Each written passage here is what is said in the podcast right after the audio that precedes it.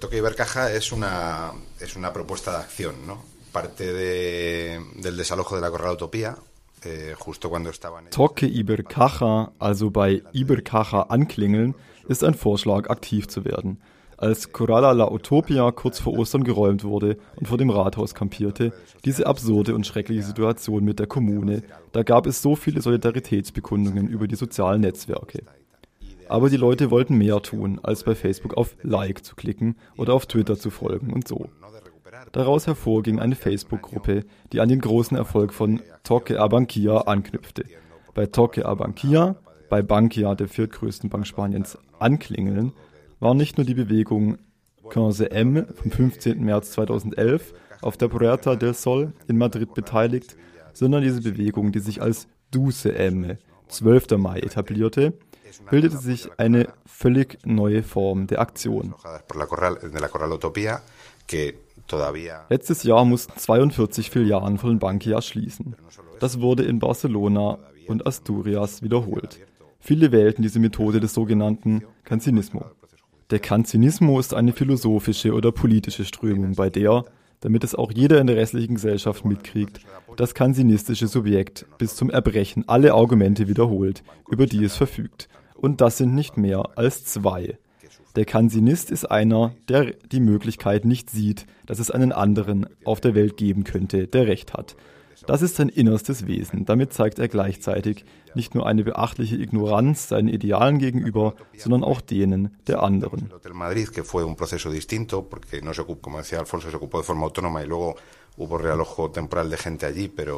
Also wir sprechen davon, ein Toque Ibercaja auf nationaler Ebene zu organisieren. Also bei Ibercaja anklingeln oder sie anstupsen. Die Leute vom Nachbarinnenkollektiv Corala la Utopia aus Sevilla sagten, ja klar, nur vorwärts damit. Und das war's. Es ist offensichtlich, dass es eine solidarische Aktion für die geräumten Familien von Corala la Utopia, die immer noch auf eine Lösung für ihre Situation warten. Aber nicht nur. Sie haben auch immer noch einen Prozess am Laufen. Ibercaja hat das Gebäude wieder, aber den obdachlosen Familien drohen immer noch Strafen und Bußgelder wegen dieser sogenannten Besetzung. Die Aktion dient also der Unterstützung des Nachbarinnenkollektivs bei ihren Strafprozessen. Aber nicht nur. Ibercaja ist eine gerettete Bank, also ein Akteur, der für die Krise verantwortlich ist. Wir alle sind die Leidtragenden. Ibercaja hat viele Leute vor die Tür gesetzt, in Madrid, in Sevilla, überall in Spanien. La Corala La Utopia war neben einer anderen Besetzung in Madrid das erste Mal, dass Familien, die von Räumung betroffen waren und solche, die davon bedroht waren, sich den Versammlungen der Bewegung Quinze M anschlossen, die sich gemeinsam organisierten und ein Gebäude besetzten. Von diesem Blickpunkt aus ist es ein Symbol. Ich glaube, Toque a Ibercaja ist eine Art, ihnen zu sagen, sie haben diesen Weg gewählt. Deshalb sind heute Dutzende vorläufige Behausungen, andere Corrallas in Sevilla, in Malaga und ich weiß nicht, wo sonst noch besetzt. Es ist doch eine Art zu sagen, dass das als Lösung für uns nicht taugt. Wer in dieses Programm des sozialen Wohnungsbaus eintritt, möchte seine Probleme lösen, auf einer politischen Ebene. Es ist auch eine Art, bei allen Banken anzuklingeln, um zu sagen, all diese Gebäude, die euch gehören, sind besetzt.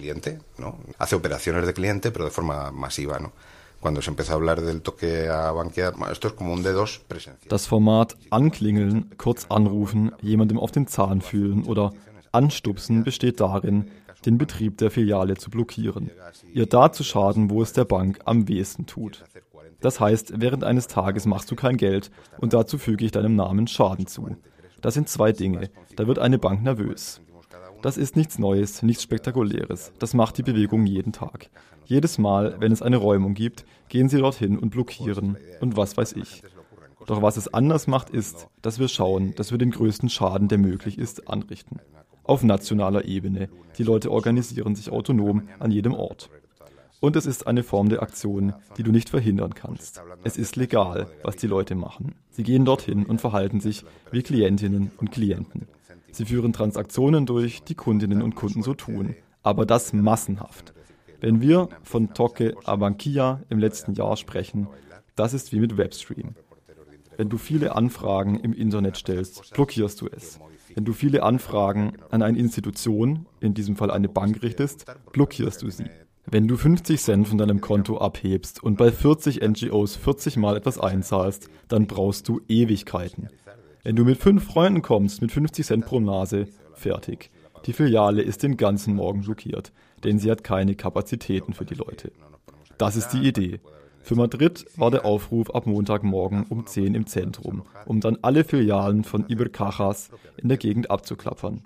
Das ist nicht nur dorthin gehen, 50 Cent abheben, das ist einen Kettenbrief starten. Kommunikationsguerilla heißt, dass in den Filialen plötzlich Dinge passieren. Zum Beispiel fing plötzlich jemand an zu tanzen.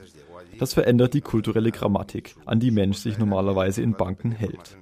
Du musst dich nicht verstecken oder vermummen oder inkognito gehen. Das ist der Vorteil bei diesem Format. Du kannst dich beschildern mit einem T-Shirt vom SC Barcelona oder sonst wie. Wir fangen nicht an zu schreien, sodass sie die Polizei holen könnten. Wir haben kein Megafon dabei, so können Sie uns nicht räumen lassen. Wir kommen, um Transaktionen durchzuführen, die Kundinnen und Kunden also tun. Da es viele sind, denn wir sind viele, schaffen wir ein Problem. Es gab da eine Figur in Valencia, die hat sich hingestellt, im Anzug und hat gesagt, ich bin Engländer. Er verstand also nichts. Und seine Masche war, er bat ständig um Informationen auf Englisch.